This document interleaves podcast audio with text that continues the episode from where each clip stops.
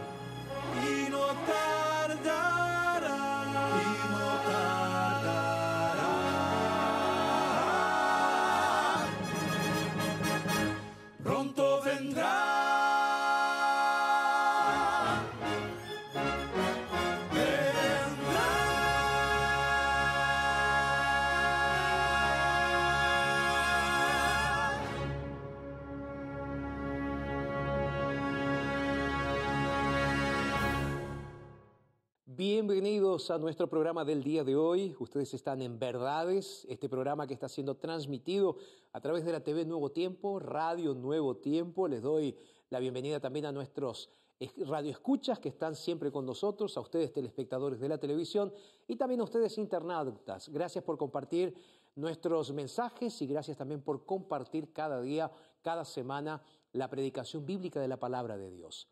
Y hoy quiero que se queden aquí con nosotros porque realmente vamos a tratar sobre un asunto que es fundamental para nuestra fe y para nuestro cristianismo. ¿Por qué, pastor, fundamental para nuestra fe y nuestro cristianismo? Simple. Porque, sabes, hay varias religiones que son religiones mundiales y que son religiones eh, reconocidas, pero el cristianismo es la única religión que se diferencia por algo que es fundamental. Mira, tú puedes saber dónde fue enterrado y dónde está el cuerpo de Mahoma, de Buda, de Confucio o de otros que fueron los generadores de diferentes religiones a nivel mundial. Pero hay solo una tumba, solo una tumba que no tiene el cuerpo de su fundador dentro. Hay una sola tumba que es una tumba vacía. Esa es la tumba de Jesucristo nuestro Señor y Salvador, que resucitó de los muertos. Ahora, yo quiero en el día de hoy explicarte por qué es tan importante para tu cristianismo que entiendas que Jesús resucitó de los muertos. Así que quiero que te quedes ahí porque hoy vamos a hablar sobre ese asunto aquí en nuestro programa Verdades. Vamos a tener músicas, vamos a tener historias de vidas transformadas y vamos a tener, claro, la exposición de la palabra de Dios. Hoy con un asunto que es fundamental para nuestra fe. Quédate ahí, vamos a estar haciendo una breve pausa y ya regresamos.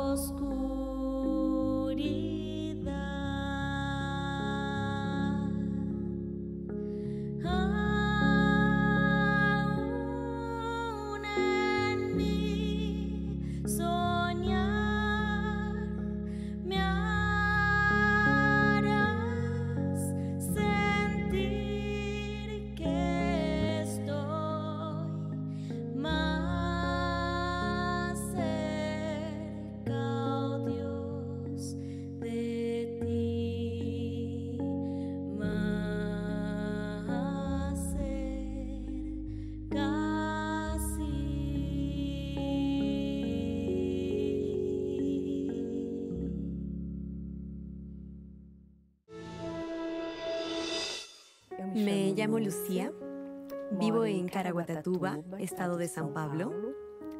Yo perdí a mi padre con 11 años de edad. Esa etapa es muy difícil para un adolescente. Quedarse sin la figura que más amaba en la vida.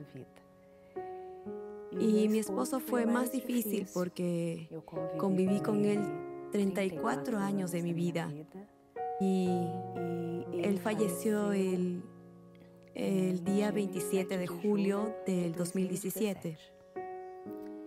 Él salió para trabajar, me llamó a las 8 de la noche diciendo que se iba a demorar.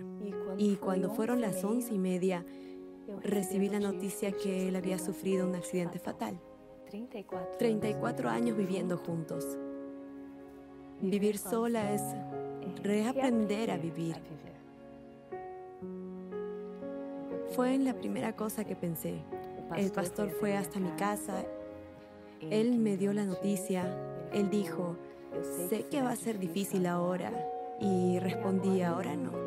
Ahora no va a ser difícil. Ahora son tantas cosas para hacer que tuve que ir hasta el lugar del accidente para que ellos retirasen el cuerpo, el traslado del cuerpo para la ciudad donde vivíamos. Era tanto para hacer que no daba para pensar. El problema sabía que iba a ser después. Por eso que me mudé para Caraguá, porque yo vivía en Campinas, era coordinadora pedagógica para un colegio en Campinas y solo que allá estaba sola. Mi hijo vivía acá, así que la decisión fue venirme aquí para recomenzar. En un primer momento yo solo le pedí a Dios que guiara todo, la situación de la mejor manera posible. Y Dios fue muy bueno. Yo todavía estoy en el proceso de recuperación de esa pérdida. Pero lo que me da fuerzas para continuar es la certeza que tengo de volver a encontrarlo. Nosotros nos bautizamos juntos. Después de un tiempo nos pusimos de novios, nos casamos y después de unos 10 años de casados, mi marido se alejó de Dios, se alejó del camino. y oré para que vuelva durante 15 años Después de esos 15 años, él volvió a Jesús. Él sufrió un infarto, tuvo un ACV post cirugía y estuvo 30 días sin hablar. Durante esos 30 días, antes de yo salir del servicio, yo le hacía los curativos, le daba la medicación y lo dejaba frente a la nuevo tiempo.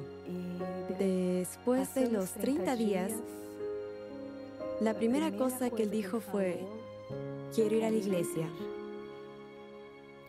Eso fue un día martes y un día martes en el culto de oración fuimos a la iglesia y él agradeció a Dios por estar ahí. El sábado él quiso ir de nuevo y pidió ser rebautizado. Entonces yo vi la mano de Dios en cada instante.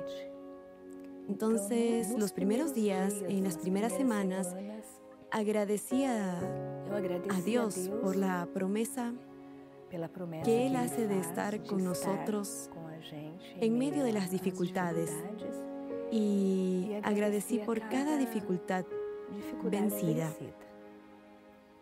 Pasando los días, va cayendo la ficha, uno entra en la casa, la casa vacía.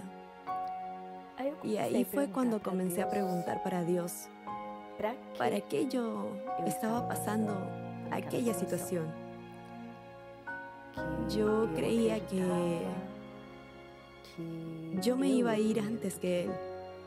Ya había pasado por tantas dificultades con él cuando él salió de la iglesia, tantas pruebas y siempre intenté permanecer firme en la fe. Y Dios operó el milagro para que él vuelva a los caminos de Dios. Entonces yo creía que el sufrimiento que tenía que pasar ya había pasado. Entonces no iba a pasar por más de ese sufrimiento. Y ahí me quedé muy angustiada. Por eso hablé de la muerte de, mi padre, que el velorio y sepultura de mi marido sucedió el mismo día del entierro y del velorio de mi padre. Son fechas que marcan e impactan. Entonces yo me pregunto, eso hasta hoy. ¿Qué es lo que Dios desea de mí? Y me coloco en sus manos para que Él me use siempre que necesite. Y espero su retorno para encontrar a mis dos amores. Y después de haber escuchado esta historia, que realmente nos hace pensar en el poder de Dios y sobre todo nos hace pensar en cuán importante es para nosotros creer en Jesús y en su resurrección. Sabes, quiero invitarte ahora, ya estamos con todo listo. Nosotros vamos a hacer una breve pausa, muy breve. ¿Para qué es esa pausa? Para que vayas y busques tu Biblia, para que luego vengas y te quedes con nosotros en los próximos minutos para estudiar la Biblia juntos. Yo voy a estar esperándote aquí, ya estoy con mi Biblia abierta, voy a estar esperándote aquí. Ve, busca tu Biblia y regresa. Te sientas en un lugar cómodo o si estás haciendo otra cosa, piensa en unos instantes para quedarte aquí con nosotros eh, de forma tranquila y escuchar la palabra de Dios. Así que vamos, busca tu Biblia, regresa rápido, porque en pocos segundos, una breve pausa, ya estamos regresando aquí en nuestro programa Verdades.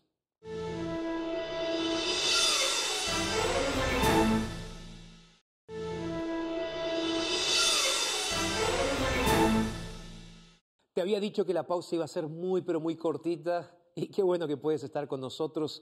Ahí listo para comenzar entonces el programa del día de hoy. El, programa en realidad ya comenzó hace rato, ¿verdad?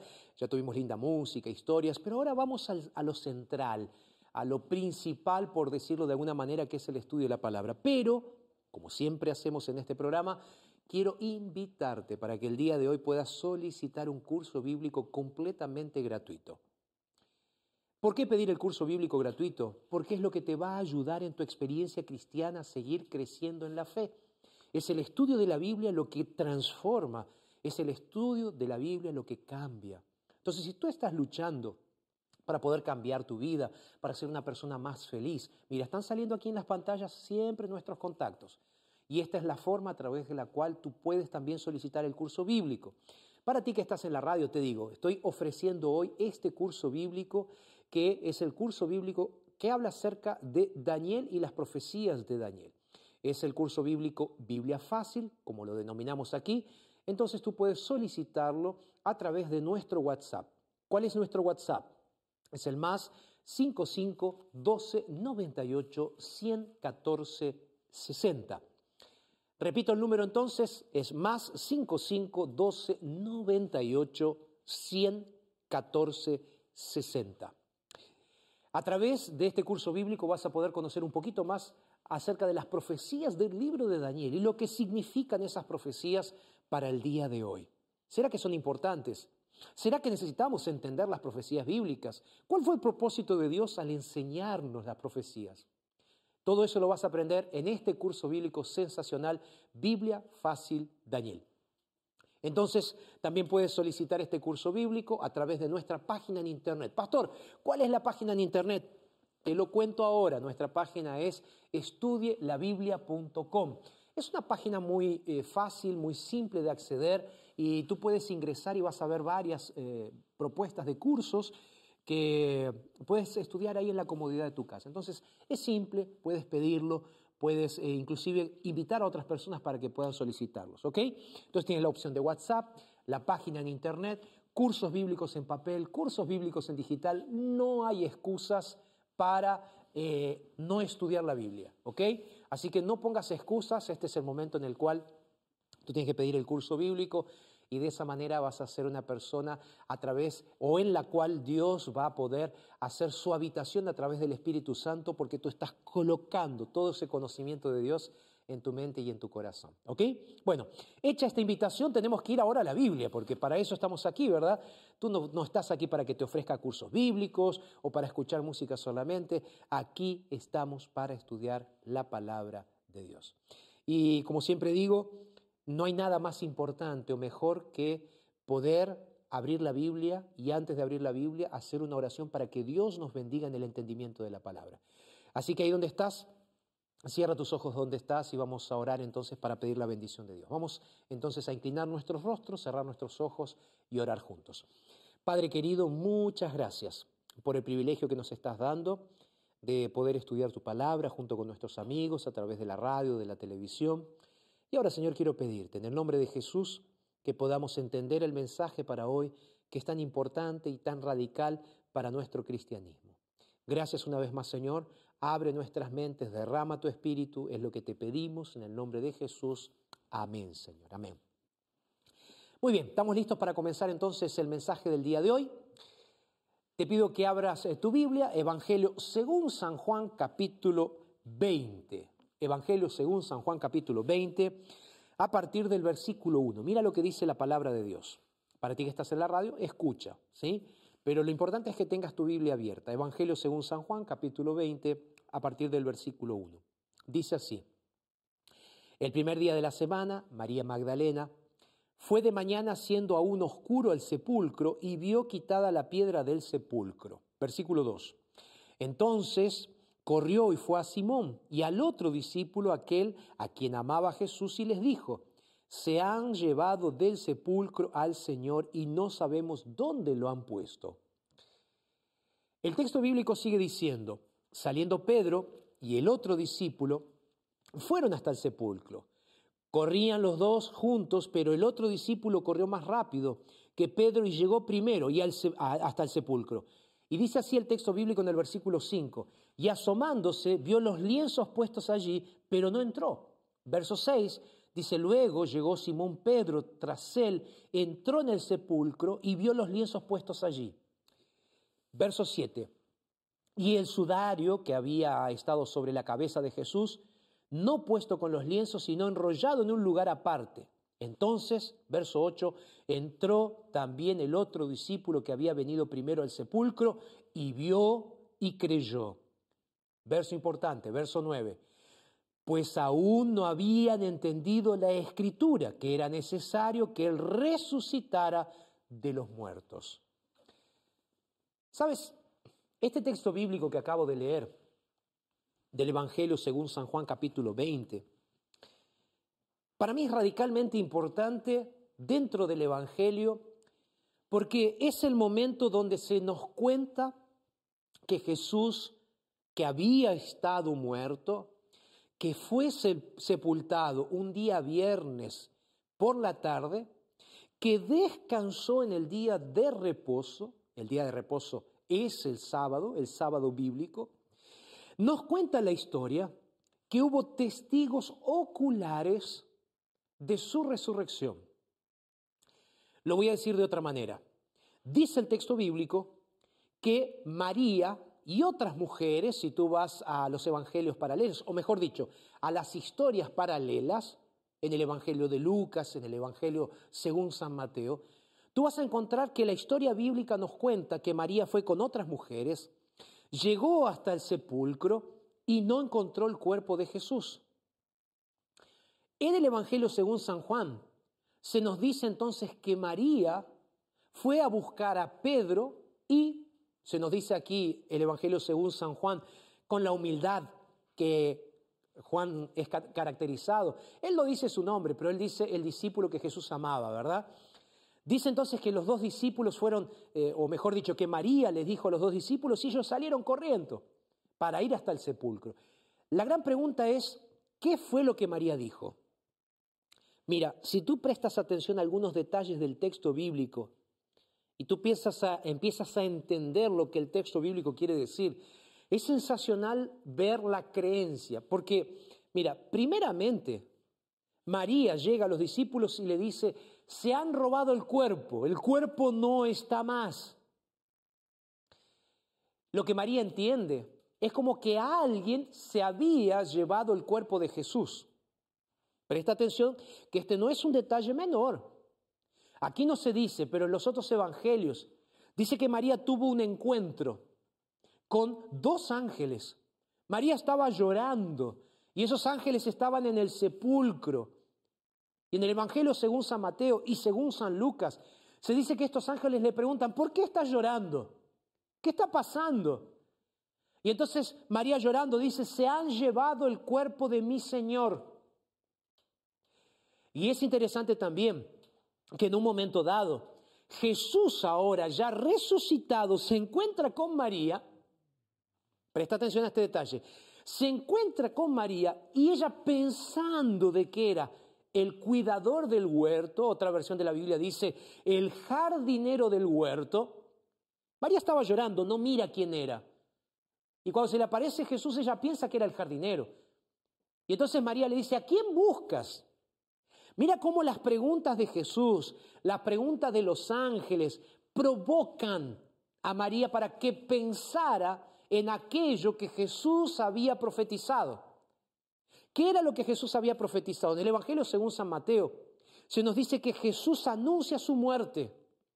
Jesús es muy claro en los Evangelios al decirle a sus discípulos, antes que llegara la semana de la pasión, de la crucifixión, Jesús les dice así, amigos, es necesario que yo cumpla mis propósitos. Y él dice así, el Hijo del Hombre va a ser perseguido, va a sufrir, va a ser muerto. ¿Y qué va a pasar después? Dice, va a resucitar de los muertos en el tercer día. O sea, Jesús había anticipado para sus discípulos lo que iba a pasar. Sin embargo, ahora María, cuando llega delante del sepulcro, la primera cosa que ella piensa es, alguien se robó el cuerpo. Alguien me robó el cuerpo de mi Señor. Mira, y esto es importante que nosotros lo pensemos. Hay algunos momentos en los cuales nos cuesta entender algunas cosas espiritualmente. ¿Sabes? Nos cuesta entender algunas cosas espiritualmente. Y cuando nosotros no entendemos algunas cosas espiritualmente, intentamos buscar explicaciones filosóficas, intelectuales. Inclusive sabes, quiero recomendarte la lectura de un libro que para mí es sensacional. Se llama El caso de Jesús. Fue escrito por, por un hombre que fue ateo durante mucho tiempo y él intentó buscar algunas explicaciones para saber si realmente Jesús era el Mesías, si existió el Jesús histórico y si la resurrección de Jesús tiene un aval histórico. Este escritor dedicó mucho tiempo de su vida para entrevistar diferentes personas de diferentes lugares. Y en estas entrevistas, él llegó a la conclusión de que realmente, históricamente hablando, sucedió algo importante con Jesús y él dice, llegué a la conclusión de que Jesús realmente había resucitado o que Jesús realmente eh, resucitó. Ahora, él siendo ateo, él criticaba y buscaba explicaciones intelectuales, filosóficas, para contrarrestar la creencia de la resurrección de Jesús. ¿Por qué? Porque a veces es difícil creer en la resurrección. Porque ¿qué es la resurrección? La resurrección es volver a la vida. Y mira, nosotros hoy tenemos los ejemplos bíblicos de resurrección. Pero siempre que hubo alguna resurrección, siempre había alguna persona externa que generaba esa resurrección. Vas al Antiguo Testamento, siempre hubo un profeta que hizo algunas cosas, que oró de alguna manera e, y hubo una resurrección. En el caso del hijo de la viuda, de Naín, en el caso de la hija de Jairo, en el caso del propio Lázaro, fue Jesús quien operó una resurrección. Ahora bien, en el caso de Jesús, no hubo ningún ente externo, aparentemente, en el momento de la resurrección. Entonces, es por esa razón que algunas personas critican el hecho de la resurrección de Jesús y algunos inclusive piensan de que eso es una teoría del cristianismo para justificar el cristianismo como una religión, y aquí esto lo pongo entre comillas, no lo estoy diciendo yo, para justificar el cristianismo como una religión superior. Ahora bien, ¿por qué te estoy diciendo esto? Porque están los dos lados. Están aquellos que dicen, no, Jesús no pudo haber resucitado, no hay evidencia que nos diga que una persona resucitó por sí mismo. Ahora, cuando tú vas a los evangelios y tú entiendes que hay un concepto diferente de cualquier otro ser humano en la persona de Jesús. Pastor, ¿cuál es ese concepto diferente? La divinidad de Jesús. Jesús no era cualquier persona. Jesús fue Dios encarnado. Fue Dios viniendo a esta tierra y haciéndose un ser humano. Esa es la gran diferencia entre cualquier otro ser humano. Y cuando estoy hablando de diferencia, te estoy diciendo, mira, fue Jesús que se hizo hombre, que habitó entre nosotros y que vino con un propósito, entregar su vida en la cruz del Calvario, morir en la cruz del Calvario, pero el propósito de Jesús era resucitar y él se lo había anticipado a los discípulos. Ahora, María, queriendo o no, está representando en ese momento específico aquellas personas que les cuesta creer en la Biblia y que les cuesta inclusive creer en los milagros de Dios específicamente en el milagro de la resurrección. Ahora, aquí hay un punto que tú y yo necesitamos entender con mucha claridad. ¿Cuál es, pastor, ese punto? Mira, el punto es el siguiente.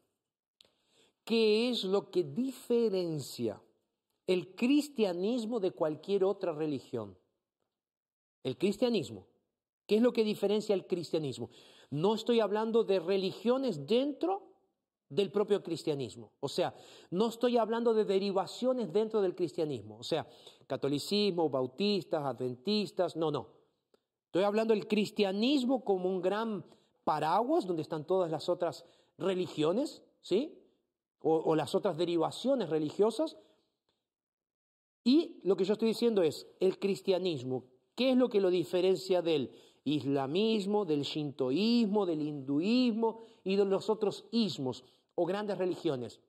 Hay una cosa, y lo dije en el inicio, en la introducción del programa del día de hoy, lo que diferencia el cristianismo de cualquier otra religión es que nuestro Dios está vivo, nuestro Jesús está vivo.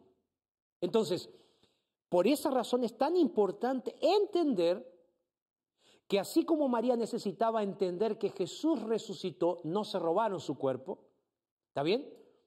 No, no, no hay otra justificación, no hay otra explicación. Inclusive los sacerdotes que mandaron a matar a Jesús, ¿te acuerdas? Colocaron guardia de seguridad en el sepulcro de Jesús porque ellos tenían miedo de que alguien viniese y robara el cuerpo de Jesús. Y a ellos decían, la doctrina va a ser mucho más difícil de contrarrestar si alguien viene y se roba el cuerpo de Jesús. Ahora, cuando tú vas al Evangelio según San Mateo, tú encuentras algo terrible. Los propios soldados que estaban en la tumba, que vieron los ángeles, que sintieron el terremoto, cuando fueron a los sacerdotes y le dijeron, resucitó.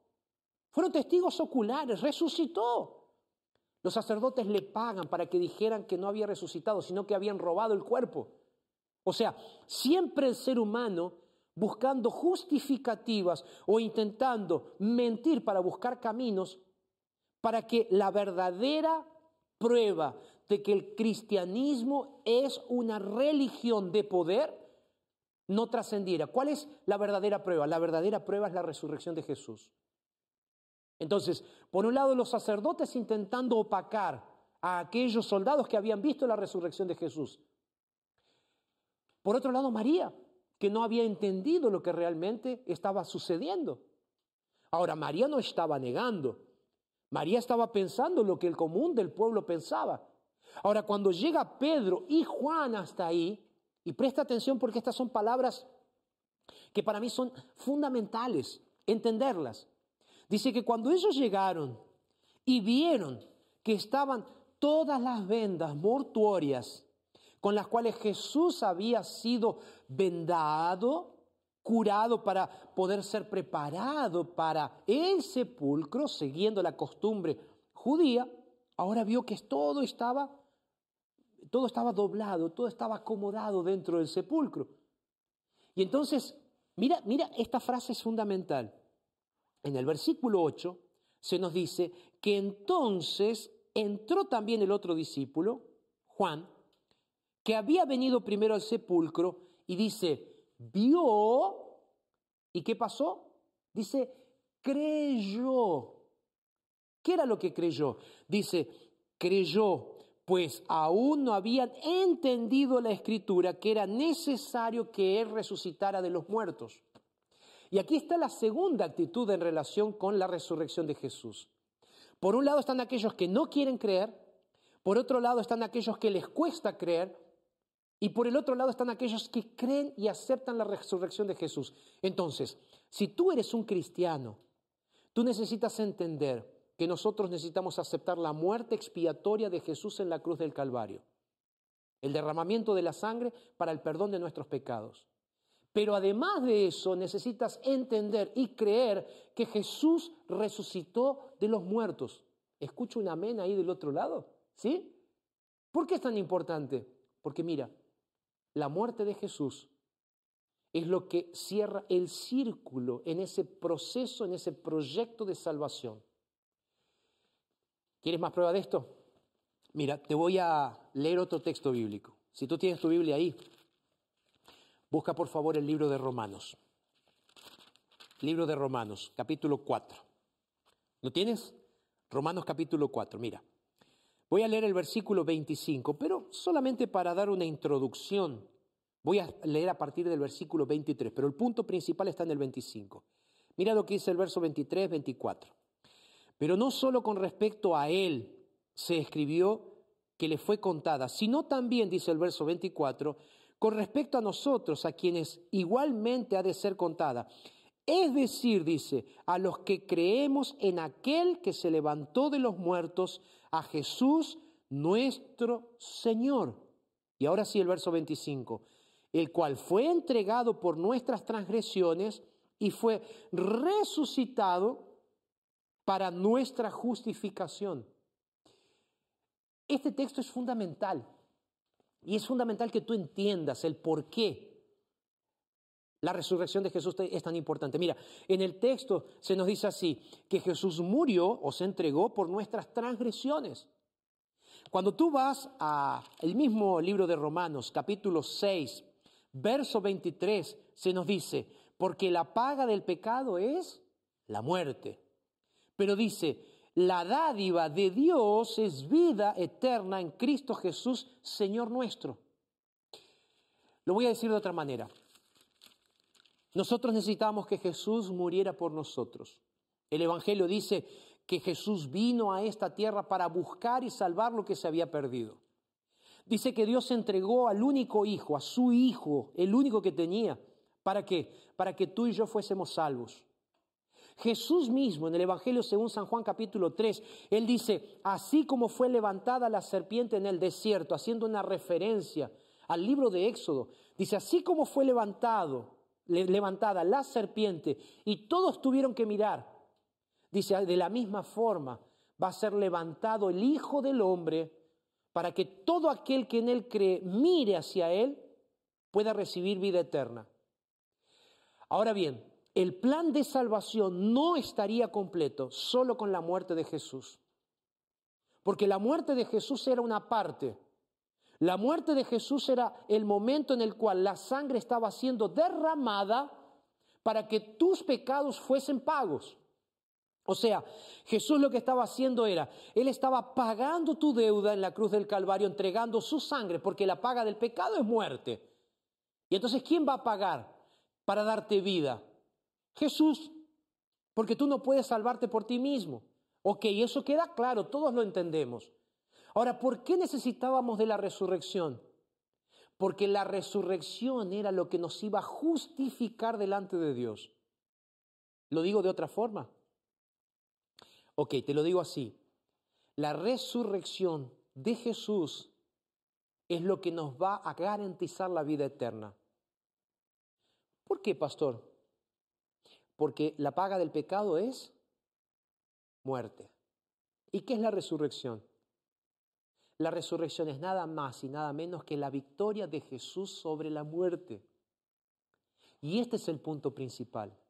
El punto principal es que tú necesitas entender de que Jesús necesitaba resucitar para garantizar tu vida eterna. Vamos a otro texto bíblico. Primera de Corintios.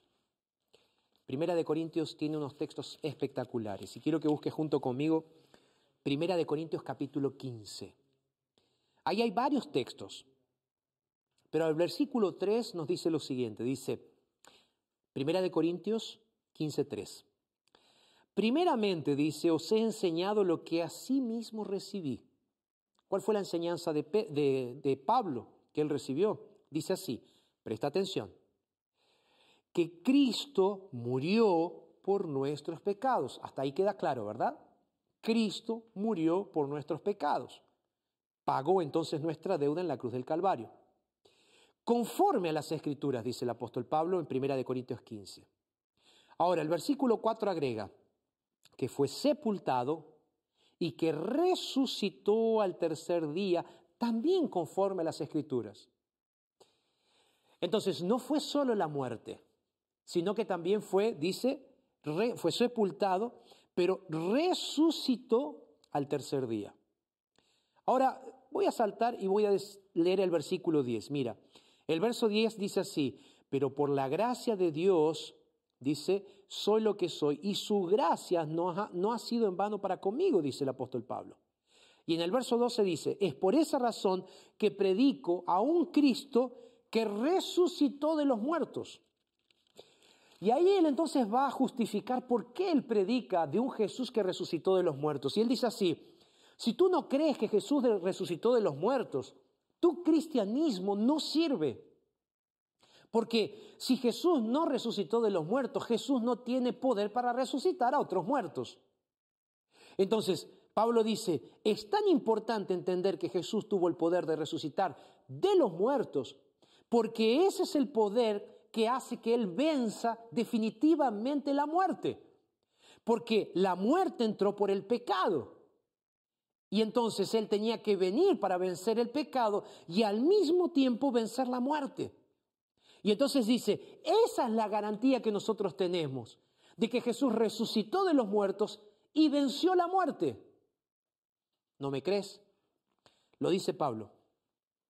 Lo dice así en el versículo, voy a leer algunos versículos, pero voy a leer el verso 14. Dice, y si Cristo no resucitó, vana es entonces nuestra predicación es duro, Pablo.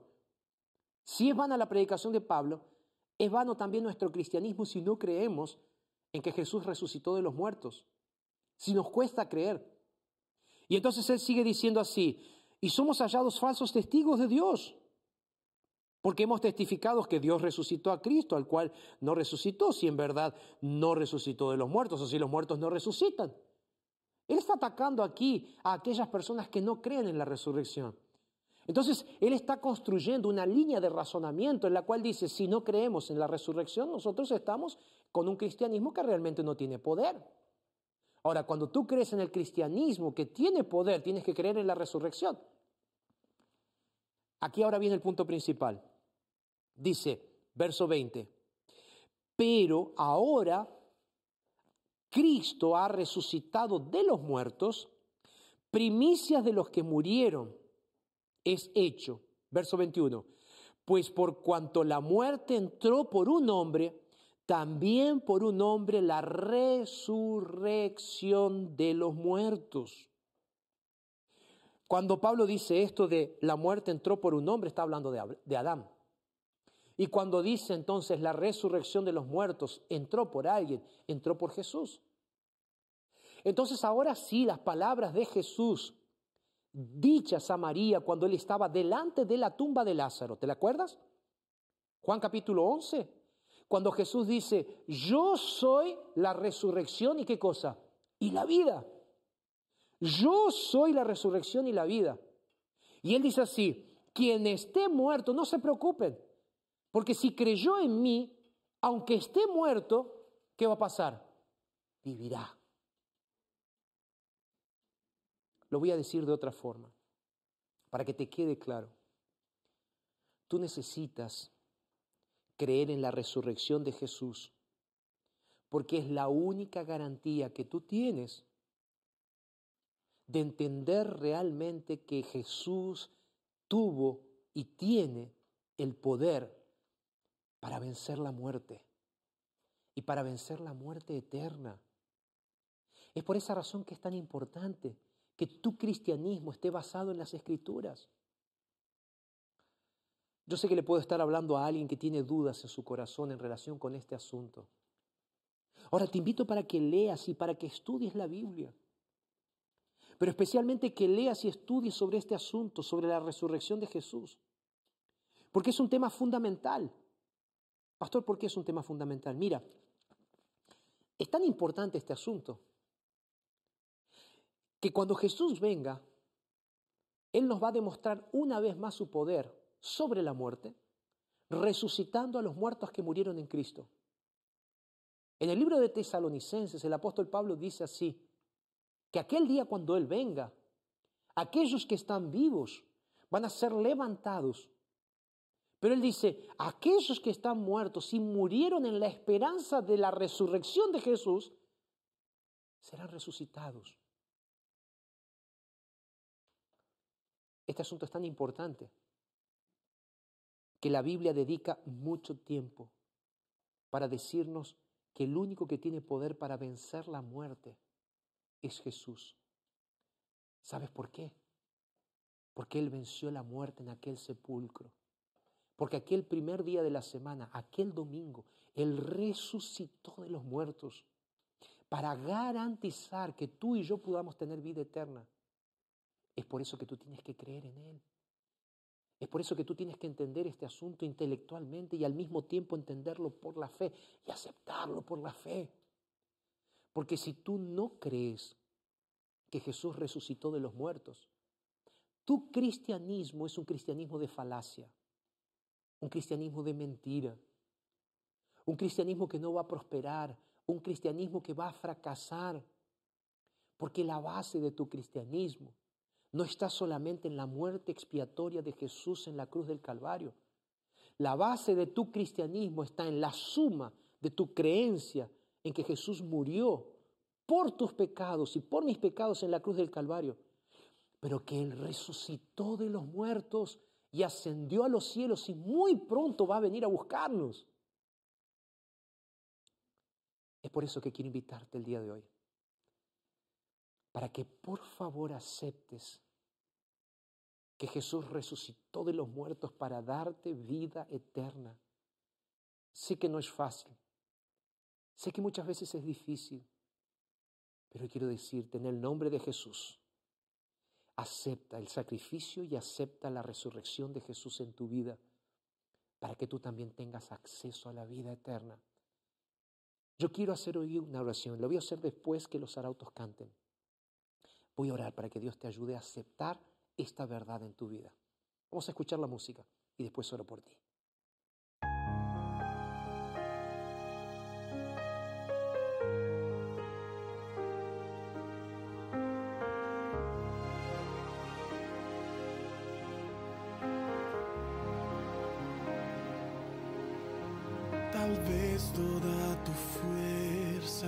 Se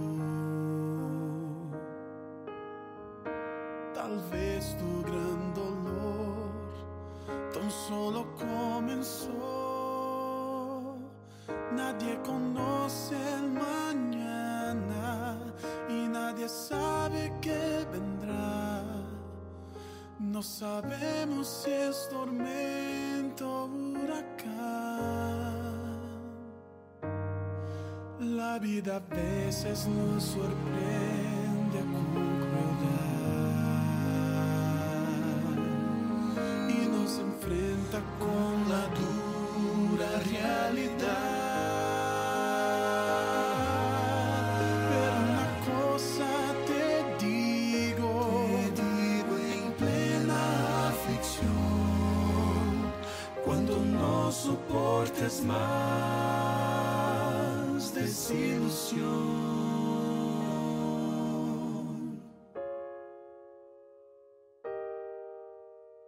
Llora, llora, derrama así tus lágrimas. Llora tus angustias con tus dolores y aflicción. Llora, llora, derrama así tus lágrimas, mas déjalas que caigan cuando te encuentres en brazos de Jesús.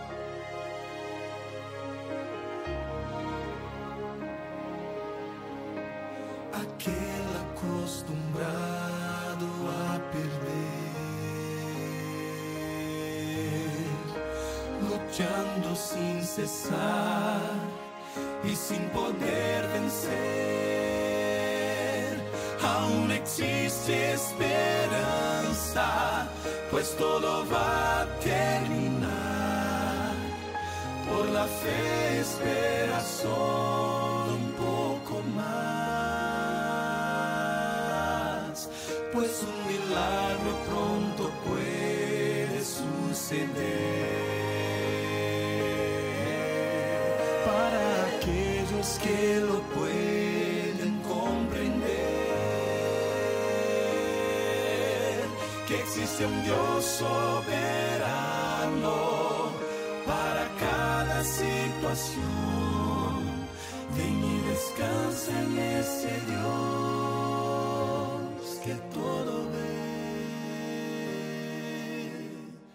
Llora, llora, derrama así tus lágrimas. Llora tus angustias con tus dolores y aflicción. Llora, llora, derrama así tus lágrimas, mas déjalas que caigan cuando te encuentres en brazos de Jesús. Confía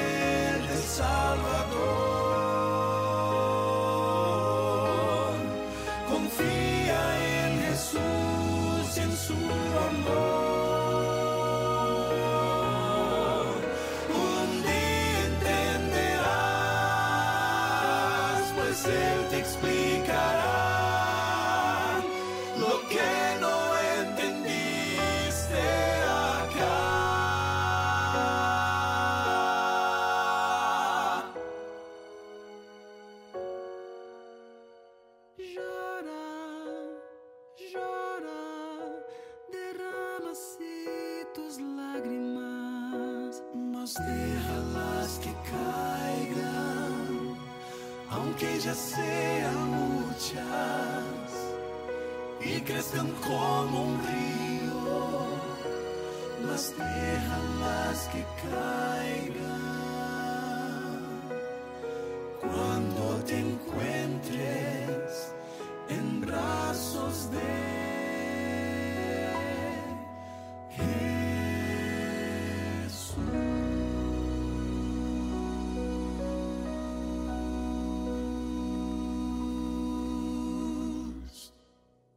Gracias, Arauto, tu rey, por cantar esta música espectacular, sensacional. Una música que nos hace pensar, que nos hace decidir también. Te voy a hacer una pregunta. ¿Quedó claro el asunto de hoy, el tema de hoy? ¿Quedó claro que necesitas realmente creer que Jesús resucitó de los muertos y que gracias a esa resurrección ahora la muerte está vencida? El mismo apóstol Pablo en 1 Corintios 15, él va a decir que la muerte no tiene poder sobre nosotros gracias a que Jesús resucitó de los muertos. Ahora bien, la otra parte de este mensaje es simple. Si Jesús resucitó de los muertos y tenemos esperanza de vida, tienes que recordar que si perdiste un ser querido, Jesús cuando vuelva en gloria y majestad, si esa persona aceptó a Jesús como su Salvador personal aquel día, cuando Jesús venga, esa persona va a resucitar para gloria y honra de Dios. Y es por esa razón que hoy tú tienes que prepararte y aceptar la vida eterna en Cristo Jesús y su resurrección para que tú también tengas posibilidad de vida eterna. La gran pregunta que te hago es, ¿aceptas? ¿Aceptas? ¿Aceptas? Esa es la palabra de Dios que te está hablando, no es Jorge. Y es por esa razón que te desafío, no solo que pienses, sino que decidas. Acepta el sacrificio de Jesús y acepta la resurrección de Jesús en tu vida. Porque Cristo venció el pecado y venció la muerte para darte acceso a la vida eterna. ¿Aceptas? Ahí donde estás, ¿puedo hacer una oración por ti? Vamos, vamos a orar entonces. Cierra tus ojos donde estás y vamos a orar. Padre, muchas gracias por el privilegio que nos da, Señor, de poder estudiar tu palabra, entender el mensaje y sobre todas las cosas entender este asunto tan importante. Bendice a mis amigos oyentes, televidentes, internautas, para que este asunto, este tema toque profundo sus corazones. Oramos y agradecemos en el nombre de Jesús. Amén, Señor. Amén. Que Dios te bendiga. Y recuerda, nos vamos a encontrar en nuestro próximo programa para seguir estudiando la palabra de Dios. Porque si lo dice Dios en su palabra, entonces es verdad. Un abrazo. Dios te bendiga.